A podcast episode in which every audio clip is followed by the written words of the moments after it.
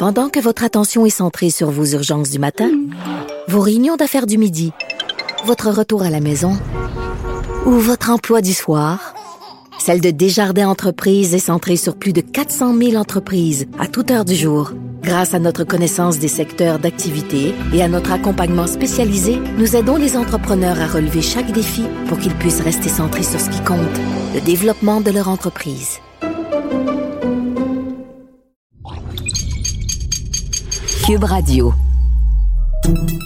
Salut, c'est Charles Dran avec l'équipe dans 5 minutes. On s'intéresse aux sciences, à l'histoire et à l'actualité. Aujourd'hui, on parle de café. Hmm, un bon café le matin pour se réveiller, deux, trois, pour des millions, voire des milliards de personnes qui en boivent tous les matins, le café signifie boost d'énergie. Mais en fait, le café et toutes les autres boissons caféinées ne donnent pas plus d'énergie à notre corps, il l'emprunte. On s'en doutait. Mais comment ça marche, au juste? Voici Véronique Morin.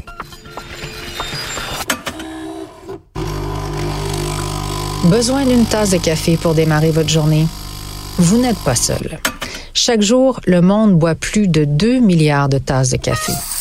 Il s'agit du liquide le plus consommé au monde après l'eau. Vous pensez peut-être que le café vous donne l'énergie nécessaire pour passer à travers la matinée ou la journée. Mais en fait, le café ne vous en donne peut-être pas autant que vous le pensez. Le principal stimulant du café est la caféine, que l'on retrouve aussi dans les boissons énergisantes et dans le thé. Donc, ce balado ne concerne pas uniquement les buveurs de café. Comment fonctionne la caféine sur notre corps et pourquoi se sent-on plus énergique lorsqu'on en consomme? Eh bien, le principal mode d'action de la caféine est de modifier la façon dont les cellules de notre cerveau interagissent avec un composé appelé adénosine. L'adénosine est une molécule biochimique naturelle de notre corps. Elle fait partie du système qui régule notre cycle de sommeil et d'éveil et explique en partie pourquoi des niveaux d'activité élevés entraînent de la fatigue. Au fil de nos journées et de nos activités, les niveaux d'adénosine augmentent parce qu'elle est libérée en tant que sous-produit lorsque l'énergie est utilisée dans nos cellules. Une fois libérée, l'adénosine va se déposer à son récepteur. Les récepteurs, c'est les parties des cellules de notre cerveau qui reçoivent des signaux. Et celui, le récepteur de l'adénosine, lui, il ordonne aux cellules de ralentir, ce qui nous rend somnolents. C'est pourquoi vous vous sentez fatigué après une grosse journée d'activité. Pendant le sommeil, la consommation d'énergie diminue en abaissant les niveaux d'adénosine à mesure qu'elle est retransformée en d'autres formes. Vous vous réveillez le matin en vous sentant rafraîchi. Eh bien, si vous dormez suffisamment, c'est le cas.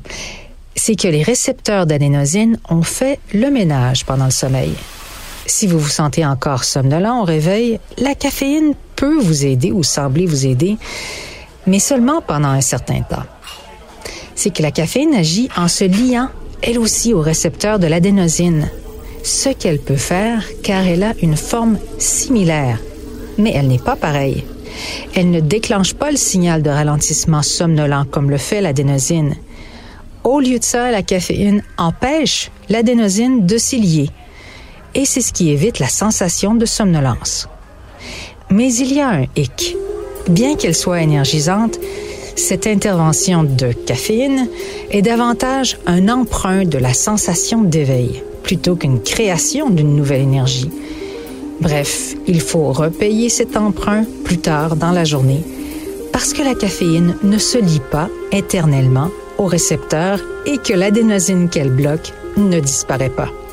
Donc finalement, la caféine se décompose, lâche les récepteurs et toute cette adénosine qui attendait et qui s'est accumulée peut finalement se poser sur ces récepteurs et la sensation de somnolence revient, parfois tout en même temps. Ainsi, la dette que vous devez à la caféine doit toujours être remboursée. Et la seule véritable façon de la rembourser est de dormir. Un autre café? Vous ne faites que retarder le moment où vous devrez dormir pour que votre système se débarrasse de l'adénosine.